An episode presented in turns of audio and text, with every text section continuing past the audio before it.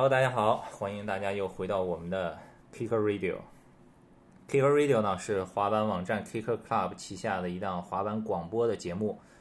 每一个星期，我们都会找圈内的朋友一起来聊一聊滑板的生活、滑板相关的好玩的事儿。今天是二零一七年一月四号，也是我们新年的第一期。新年的第一期呢，给大家找来一个很特别的嘉宾，是一个老朋友。呃，也以前录过几期节目，但是没有单独聊过，所以这一次呢，特别邀请到了，给大家打一招呼吧。大家好，我是 Danny，Happy 2017，很高兴能跟大家在一起，欢迎听 Kicker Kicker Talk。给大家简单介绍一下，因为大部分的滑手朋友可能都比较熟悉 Danny，但是呃，如果你是第一次听到这个名字的话，Danny 张，Danny 张是美籍华裔。滑手，嗯，正确。对，Danny 之前呢是 DC 中国的 Team Manager。对，在这之前呢，Danny 小的时候是在上海出生，然后从小随父母移居美国，在美国呃生活长大，然后在美国滑板，然后后来又回到了上海，然后一直滑板，现在今天也是在滑板。然后呃离开 DC 之后呢，前一段时间现在是在 Face，在 Face China 工作，对吧？对的，对的。所以说，丹尼在滑板这个方面，应该说是对中国和美国都是非常的了解。对，那个时候，呃，那段时间就是外国滑手来中国也来的少，其实非常少。我是九三年就开始玩板的，所以这个那个时候就是会回来，呃，夏天的时候 有假日的时候会回来，所以那个时候也是跟中国的滑手。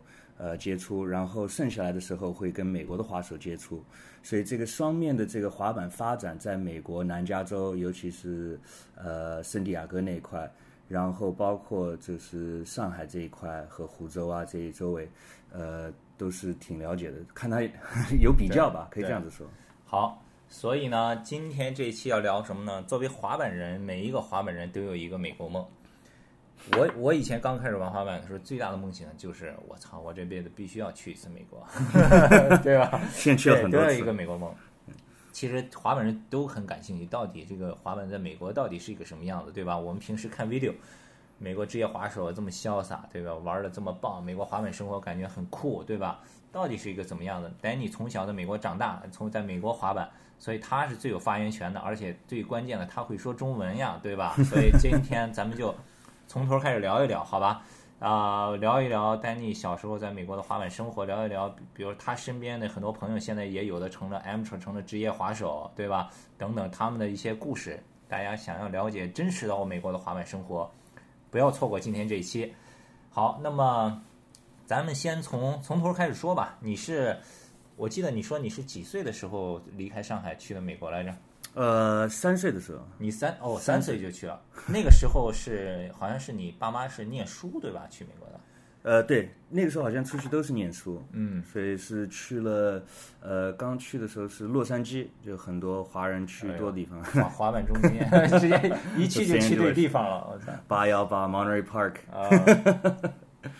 所以，然后一开始就是在洛杉矶，但是为什么后来你就住在 San Diego？San Diego 是这样的，是呃很多为了这个搬家，肯定是父母这个工作上面嘛，啊，所以 San Diego 刚搬去就是很不习惯，因为文化很多东西都不一样，呃，别说语言了，所以这个洛杉矶呢，你说就是篮球啊这种传统运动，呃，足球啊这类棒球，然后到了 San Diego 就是哇，这是可能真正美国了，你知道冲浪啊这个。呃，burrito 啊，滑板啊，所以这个东西马上很大。虽然只留两个小时分开，但是区别是挺大的。给大家再补充一下这个地理知识哈，San Diego 是在洛杉矶的南边，是加州的最南端。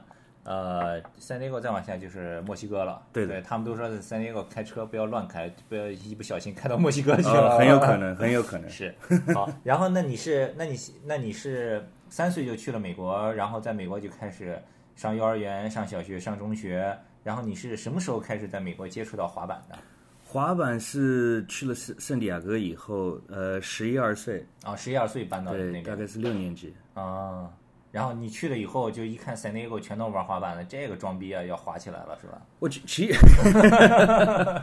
其实那个时候滑板，呃，九三年、九四年的时候是最不需要装逼，因为没有人滑，而且那个时候包括 San San Diego 都没有人滑，滑的人不多，相当少。那个时候是滑板就是街市刚刚起来的时候，你记得话就 vert 就是从那个单翘转双翘的时候，对，就是正好那三年，八几年、八九年、九零年，正好是单翘有点死掉，vert 有点死掉了。嗯，然后呢，从九一年到九三年、九四年，正好是街市在发展的时候，哦，所以是它最 low 的时候。包括 我记得 Tony Hawk 之前有个采访，那个时候 vert 死掉了，他说他在剪接片子，因为滑板人多多少少都会拍点东西啊，剪接。他说他在他父母的车库里面剪接片呃婚礼片子，所以想想，赚钱，对，吧？在赚钱，为了生活，所以这个是滑板最 low 的，所以也没什么逼好装的，那 装了也没有用。哦，所以你是九三年开始滑板，对的，呃那现在其实说身边关系比较好的朋友，你像袁飞啊什么的，嗯田军啊，也都是差不多那个时间开始滑板的嘛。他们不是说也是什么九二年、九三年是九十年代初对吧？对对对，啊，所以你那会儿开始滑板，你当时第一块滑板是是圣诞圣诞礼物吗？还是怎么怎么来的？呃，是呃是这样的，其实呢，第一片滑板是个就 garage sale，美国人这种二手买到的，就是车库车库售卖，车库售卖就自己自己家闲置不用的东西，找个星期天摆出来，大家对对来看一看。对对对，就是现在的呃闲鱼吧，对对对对对对，线下的闲鱼。线下的闲鱼，所以呢，但因为在 San Diego，所以有很多滑手住在那里，所以这种滑板啊、冲浪板就是 part of 这个文化。呃，所以呢，那个时候看就像，哎，这个好玩，我们就去买一块，然后就跟朋友玩啊，或者什么的。其实是邻居的哥哥先开始玩的，然后我们都觉得，哎，他酷，你知道，大裤子那个时候胖鞋子，想，哎，这个这个东西不错，所以呢是这样的一个情况。嗯，然后说说到这一点，我在家具其实特搞笑的是，呃，当然鞋子是我们很大一部分，所以我第一双滑板鞋板买到了，但是鞋子不知道买什么样的鞋子。嗯。然后呢，这那个时候网上也当然没有网嘛，不存在，所以不知道怎么去买板鞋。所以呢，逛商场的时候，我们看到一个现在是 Vans 店，然后它外面有个大画报，然后就有一个人在那儿做个 ollie 还是什么什么动作，哎，这个是板鞋，就跑进去买了一双。所以这是第一次暴露这个事情。啊，之前我一直说是板鞋是 DC，因为工作关系嘛。不也也两个都是真的，因为第一双板鞋在板店里买的是 DC，啊，呃，在商场里买的是 Vans，明白明白。所以后面就是滑了多了交。你当时 Vans 那个买的哪一款？是我还记得，现在正好是这个五十周年又出了，哦，叫 Fairline，是哪一个？是 Old School 吗？还是 Skate 汉？呃，不是，是我我没这么、啊 年纪没这么大，呃，是一个叫 Fairline，嗯，是很典型 Vans 出的九十年代的鞋子。OK，大家，我鼓励大家去查一查，有点这个历史含量在里面的。哎，那你第一块板，你那个车库买的二手的是买的什么板？呃，是一个 Tim Branch 的一个板，呃，还是个 Slick 什么牌子呀？牌子我倒忘了，嗯，呃，但是是呃，这个哥们儿已经好像去世了，嗯、但是他的这个板是变是是一片 Slick 的 Slick 的什么意思？，Slick 是底下有一层塑料的，哦，可能老滑手会进那个叫在国内那个叫杜邦，啊，杜邦叫 杜杜邦。邦版，杜邦版，它是对有一层塑料，其实不会断，呃，或者很难断，但是特别没弹性。嗯，明白。好，然后你现在这个板儿和鞋都有了，那个时候十几岁对吧？刚刚上中学，然后就跟邻居玩起来了。嗯，嗯，那个时候就你们当时是怎么学、怎么练的呀？在美国？呃，当时就像每个初学者，就是 呃找 curb，就是小的坡，就是步行街的那个人行道的小坡，嗯，然后总归就是找这个红色，美国是红色的那个 curb，嗯，然后打点蜡，对呃，然后就是找台阶了，一点点，curb 就是马路牙子。马路牙子对对，是找这个，然后呢，一点点进步就是呃滑点台阶啊，因为我觉得我们滑街式总归是就是想跳起来，对不对？总归是想想办法拿它跳起来。然后呢，后面就是接触看 video 啊，看视频啊。当然那个时候也不会这么容易，就搜一个 hashtag 就有了。可能就是要朋友借给你杂志啊，呃，滑板店接触这些文化，别人借给你盘录像带。已经不错了，已经不错了，还有杂志录像带，那个同同 年代在国内，我操，真的是。对，很累。我也我也听说过这些故事，包括从广木这边，然后从袁飞，呃，这些对经验。那你第一次去滑板店是怎么找到的？这跟谁带你去的？呃，滑板店是这样的，它呢是在是 X Y Z，呃，是、哦，我知道 X Y Z 啊 对，X Y Z Z 是个板店嘛，它不是有滑板吗？我记得。它是板店开始的，啊，对，板店开始，然后它是 Danny Way、Colin McKay，还有个 Bill Weiss，呃，这一些人，嗯。嗯，包括一个叫 Troy Morgan，就是 DGK 的现在的老板 CEO，、他们都是从这里开始的，明白，从 XYZ 这个店开始的。呃，这个店呢是很 core 的一个店，很有文化的一个店，所以呃，其实那个时候也没别的选择，但是那个时候就是去找到这个滑板店了嘛。这个店不是一个连锁，不是 chain，不是亲属，对，是它就在 San Diego 它就在 San Diego 以前。啊，所以你就去了店以后就傻了，一看，哇塞，哇，这像进了天堂一样，这么多滑板鞋，这么多杂志，这么多 video，这么多版，这么多人有同样的这个呃，这个对这个滑板这个爱好，对不对？这个热热热烈欢迎你，对不对？那你有没有去板店打工啊？因为我听说国外不是都有很多这个去板店打工呃没钱买，对吧？打工一下，对，这个一直是一个像梦想一样的，总归像站在吧台一样的，嗯总归是想在滑板店的吧台的这一边，对对对对对？可以拿出来瞧看啊，陪伴板。但是我私人没有在板店打过工。嗯哼。但是你后来有有有赞助是吧？我记得你当时是有赞助的。对我几乎呃年纪到了能打工的年纪，我已经找到赞助了，哦所以在美国有赞助可以啊。其实是这样的，说实话，我跟 Danny 正式的认识成为朋友，也没有特别久的时间，对吧？是我搬来上海以后了。但是我听说 Danny 是很久很久以前，我两千年湖州比赛的时候，九九年是第一届湖州比赛，两千年湖州比赛的时候我去了，肯定要经过上海的嘛。嗯我去 Fly 滑板店，嗯对吧？当时我还记得拿了几张 Fly 的贴纸什么的。那个时候我还记得阿强、陈金强在店里待着，然后那个时候听他们聊天就说到，说他们有一个从美国回来的赞助的滑手给他们 从美国拿货啊什么的，你知道吗？这个时候我就知道 Danny 了。讲讲你这个赞助的事情，我认识我了以后失望了，对吧？讲讲这个赞助的事情。这个赞助的事情，呃，其实也是呃，我觉得像每个人发展都是一样的，可能刚开始其实不是很光荣的一件事情，其实赞助滑手也是非常非常累的，但是每个人都要有个开始，刚开始也是可能呃帮 Pro 背背包啊，可能就是拍拍照啊，或者扫地僧嘛，啊，对对对，就是对对，做一个助手，说的好听一点。然后呢，就是慢慢慢慢，他们觉得哎，典礼滑的也不错，对吗？觉得哎，好像可以，不光光他是就是个背包的小孩子，因为你十六岁了，开始有点 pop 啦，有点 style 了，对不对你？Coming into your own，找到你自己的 style 和风格。呃，当然跟这些 pro 接触也多，可能他们拍 video，video 短了点，哎。Danny 可以或者几个 am 或者 flow 可以来 share 一个 part，对不对？哎、可以，呃，然后就是几乎是有点这样子发展的。所以，那你那个时候你练的时候，就是每天放学就开始滑。我我们都没上学，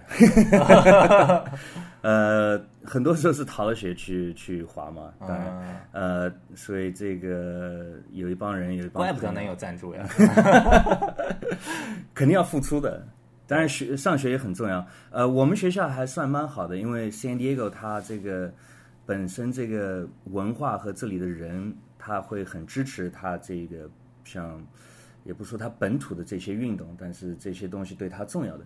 呃，我们高中是全美国，应该是全世界第一个有滑板体育的，哦，对，这个是感谢了这个 Tony Hawk Foundation。啊，对，像很多 初中、大学，他们都出有名的这种呃传统运动的，足球的啊、篮球的。我们学校出的都是乐队和滑板的，哦，和冲浪的。所以 Tony Hawk 是我们高中毕业的。哇，对，还有包括就是很多现在在行业里面的人，包括职业滑手，啊，嗯，包括 team manager 和媒体这一块。所以呢，他们 Tony Hawk Foundation 他们支持了，然后就是出钱，跟这个学校一起搞了，就是这个 skate skate PE skateboarding PE，呃，包括像现在 West Kramer 啊，他们都参入了这些，哇。所以创造了很多 pro。其实，那刚才 Danny 说的这个 Tony Hawk Foundation 呢，是 Tony Hawk 他发起的一个基金，对吧？一个基金，在这个世界各地，主要是在美国支持滑板场的修建，对吧？对他是那个资助了很多滑板场的修建，当然还有其他的一些推广滑板的这些项目呀什么的。这个我还是第一次听说，在他们的母校还搞了一个滑板的这个课程。哇，丹尼跟 Tony Hawk 还是校友啊！哇，可以可以，好。然后，哎，你刚才还没说呢，第一个赞助是谁？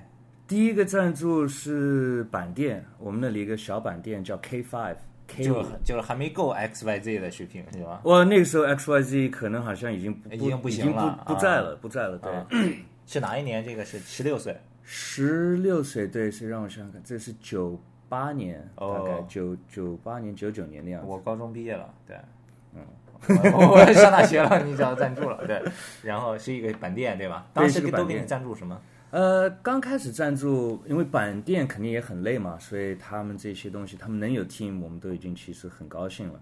呃，他们一般都是做 demo 啊，但是会赞助的东西的话，可能是自己的一些版面啊，嗯，呃，衣服啊，当然，当然，我们都想要就是大牌子的一些版，啊。所以他们的他们的所谓 TM 也是挺支持我们的，嗯，其实挺好，有个这个家庭的 feel 感觉。所以当时那个板店一共赞助了几个滑手？呃，让我看看，我在的时候大概有十来个吧。OK，你拿到赞助的时候，当时你的水平大体上用语言来描述一下吧，呃，能做哪些动作了？因为这个广播节目没办法，对吧？也不能插播你以前老的这个能剪接掉吗？呃，其实那个时候我一直觉得我的水平是一般般，我觉得每一个滑手我在 team 上面是最弱的一个，但莫名其妙他们都觉得我滑的不错，我也不知道这个是哪里来的。呃，但是呢，嗯、可能是我谦虚，但我真的觉得是好像我自己的能力是一般般。你说这做最难的招啊，不一定，但我我一直是想做这种，呃，可能别人没做过的，呃，或者去远一点地方拍拍一些东西。可能很多人的一个 sharp part 就可能会在一个，呃，就周围拍的。我一直想去远一点地方拍点新的东西。啊，找一些新的 SPA。对，可能会有点创造力或有点特色吧。啊，明白。所以这个也很重要。这个在收听这个节目的滑手啊，然后哎，说说到这儿，我又想起来一个问题，就是你觉得，因为你是中国人对吧？你有一个亚洲人的脸对吧？在美国滑板圈里头，其实亚洲人的脸并不是很多，有几个像 d e v a n Song 什么。Don Nag，对吧？对像那个 Jerry Xu 什么的，然后不是很多，有几个。你觉得这个跟你的肤色有关系吗？如果想在美国滑板圈子里发展的话，我觉得，呃，你说现在嘛，现在现在的话，我觉得肯定是个呃是个优势，哦哦，呃，对市场化来说肯定是个优势，嗯对吗？嗯，你说对历史上面来说的话，呃，简单解释一下，就是那个时候中国人在 San Diego 少，嗯所以接触滑板的也少，大部分可能去打篮球啊、玩车子啊这些，就是呃一般喜欢的。呃，我觉得滑板这一块本身接触的就小，就是少一点，包括你说黑人啊，也是对不对？对是是近几年。呃，我觉得现在的话是其实是有个很大的帮助，对，因为现在亚洲市场很大，对吧？对，应该会有一些帮助。肯定缺一个姚明嘛，滑板的姚明。对，那你的父母呢？因为你的父母是第一代移民的，对吧？他们的观念能够接受你这个滑板吗？或者说你拿了赞助以后，他们也会觉得很很开心吗？这样？呃，我只知道我很开心。他们的话，他们，我觉得那个时候我们开始玩板都是因为父母不喜欢或者社会呃不喜不接受，嗯。呃，所以我们才会喜欢滑板的。嗯，但是他们后面是接受了，就是、呃，赞助的话呢，他们是总归是觉得哎好一点，肯定是你做对了一点，对对？这对对。个有人来支持你或者鼓励你，呃。但是我要这个 for the record，for the record，我爸一直说啊，滑板不会进奥运会的，肯定不会进奥运会的。哎结果 结果没想到，我们看到，反而真的进奥运会了。所以，我觉得这个东西是很难说的。对，那你爸知道进奥运会这个消息之后，他是什么反应？你有没有跟他再提过这个？呃，他好像他说他不记得说这句话，所以我们这次 for the record 我说下来录下来了。对对对，这是你的第一个赞助。在接下来你拿到赞助以后呢？后后面你拿到赞助以后，离你又来中国中间有几年的时间？呃，其实那个时候几乎是每个夏天都会来一次中国，所以呃，因为你的爷爷奶奶那一辈还在中国，要回来看，对吧？对对对，有有家人，包括有朋友啊，在 在中国。你滑板以后第一次回中国是什么时候？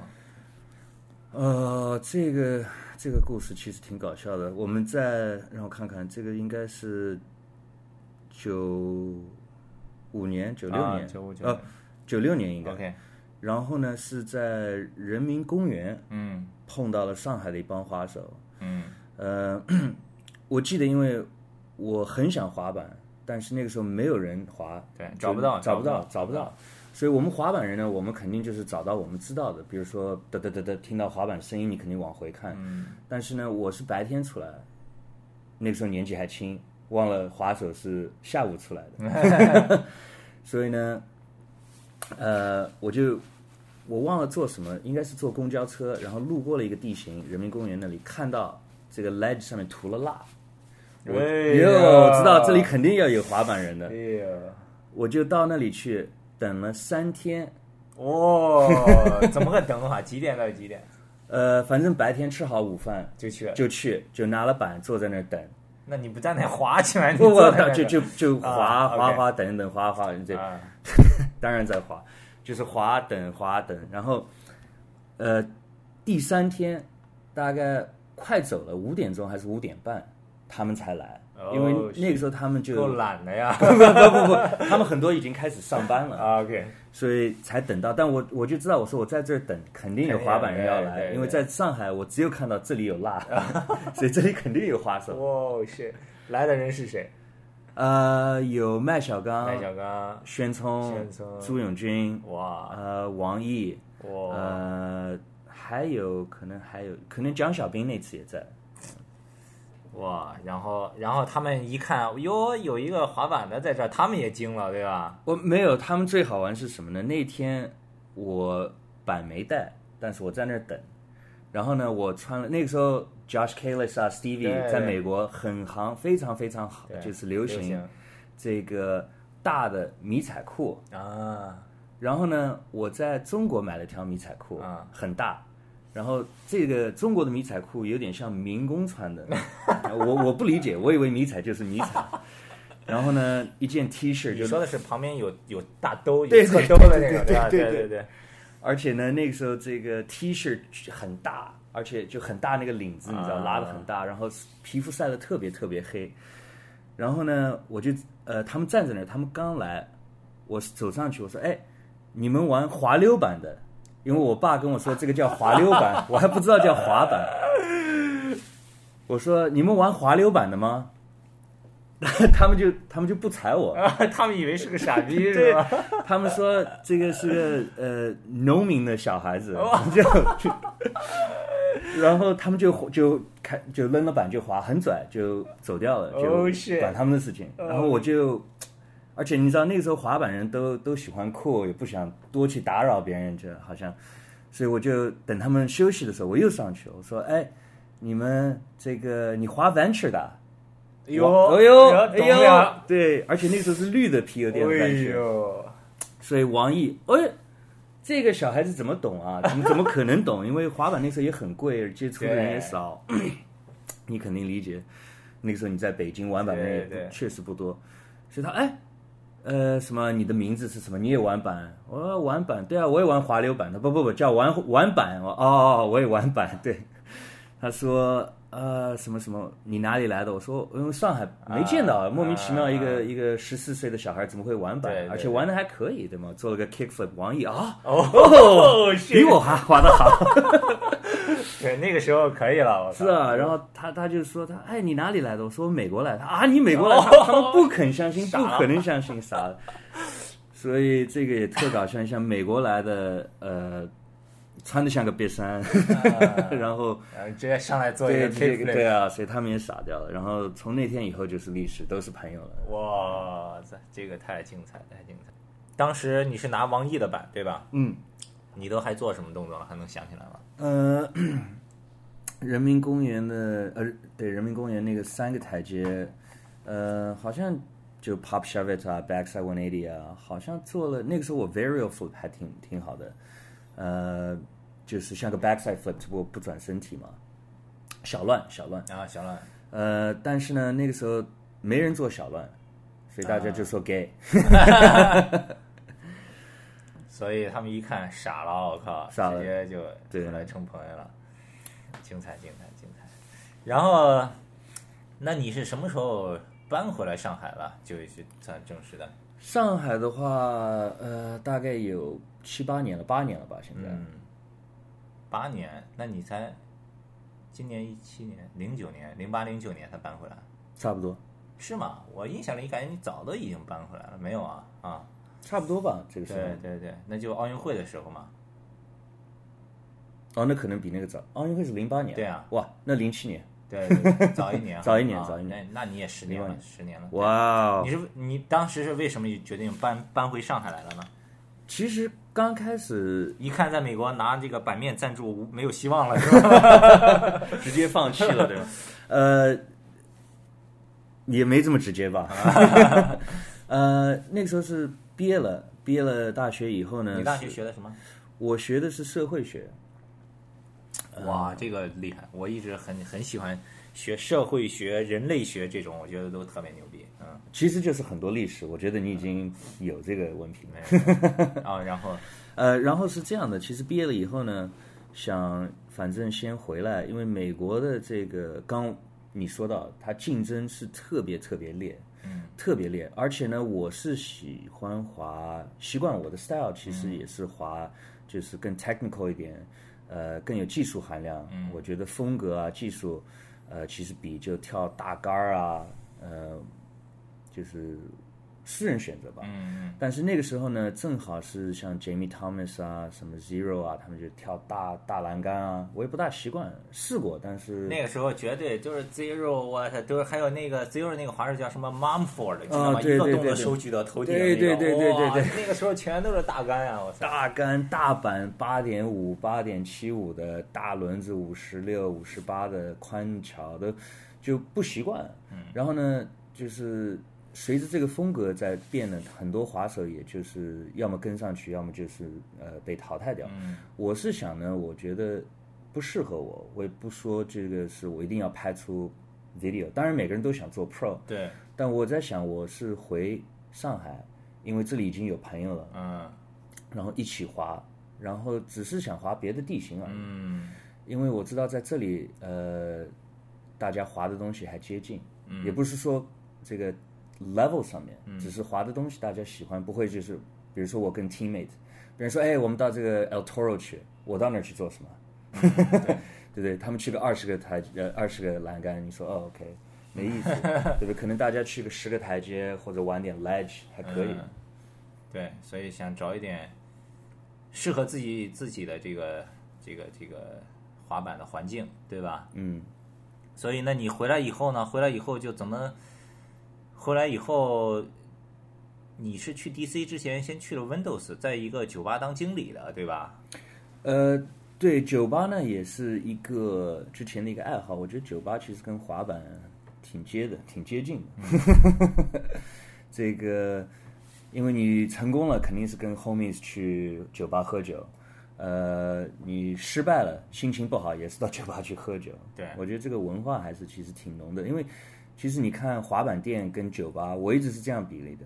酒吧它很少连锁店，当然也有，但是它酒吧它有个性。是是是，其实我觉得滑板实体店也是这样的。没错，对吧？哎，你这个比喻还真是第一次听这个这个这这个说法，但是特别有道理。没错。呃，我觉得是每个地方这个酒吧或这个滑板店是代表它的这个文化，它这个东西。所以我觉得这个是，而且我学社会学的，喜欢研究这个东西。对。好，然后后来呢？随着 DC 前几年来到中国，然后 Danny 就去了 DC 做 Team Manager，然后后来现在又去了 Face，一个欧洲的很大的滑板比赛，现在每年在成都都有一个比赛。今年前不久，刚刚十月底在成都又刚刚比完，是华为赞助的，所以现在就基本上是这么一个情况。好了，因为这一期呢，我们聊的时间比较久，有一个多小时，所以我们先放出前半部分，主要是讲 Danny 从小在美国滑板的经历和他来中国怎么找到滑手的这些有趣的往事。后半部分呢，还有半个多小时，我们主要聊的就是一些 Danny 身边的朋友，现在有的成了职业滑手，包括他在 DC 工作期间接触到的一些这些顶尖的职业滑手，他们在幕后的一些事情。也欢迎大家下一周继续关注我们的 Kicker Radio。如果你有什么问题想要问丹尼，比如说在美国的滑板生活是怎么样呢？有一些呃你特别想要了解的，都可以给我们的官方微博 @K I C K E R C L U B Kicker Club 发送私信留言，或者是去我们的微信公众账号 K C Skate K C S K A T E。给我们直接发送信息，呃，我们都会转交给丹尼，然后下一期节目之前会给你一个回答。好了，今天的节目先到这儿，关上手机，现在出去滑板吧。谢谢大家的收听，下周再见。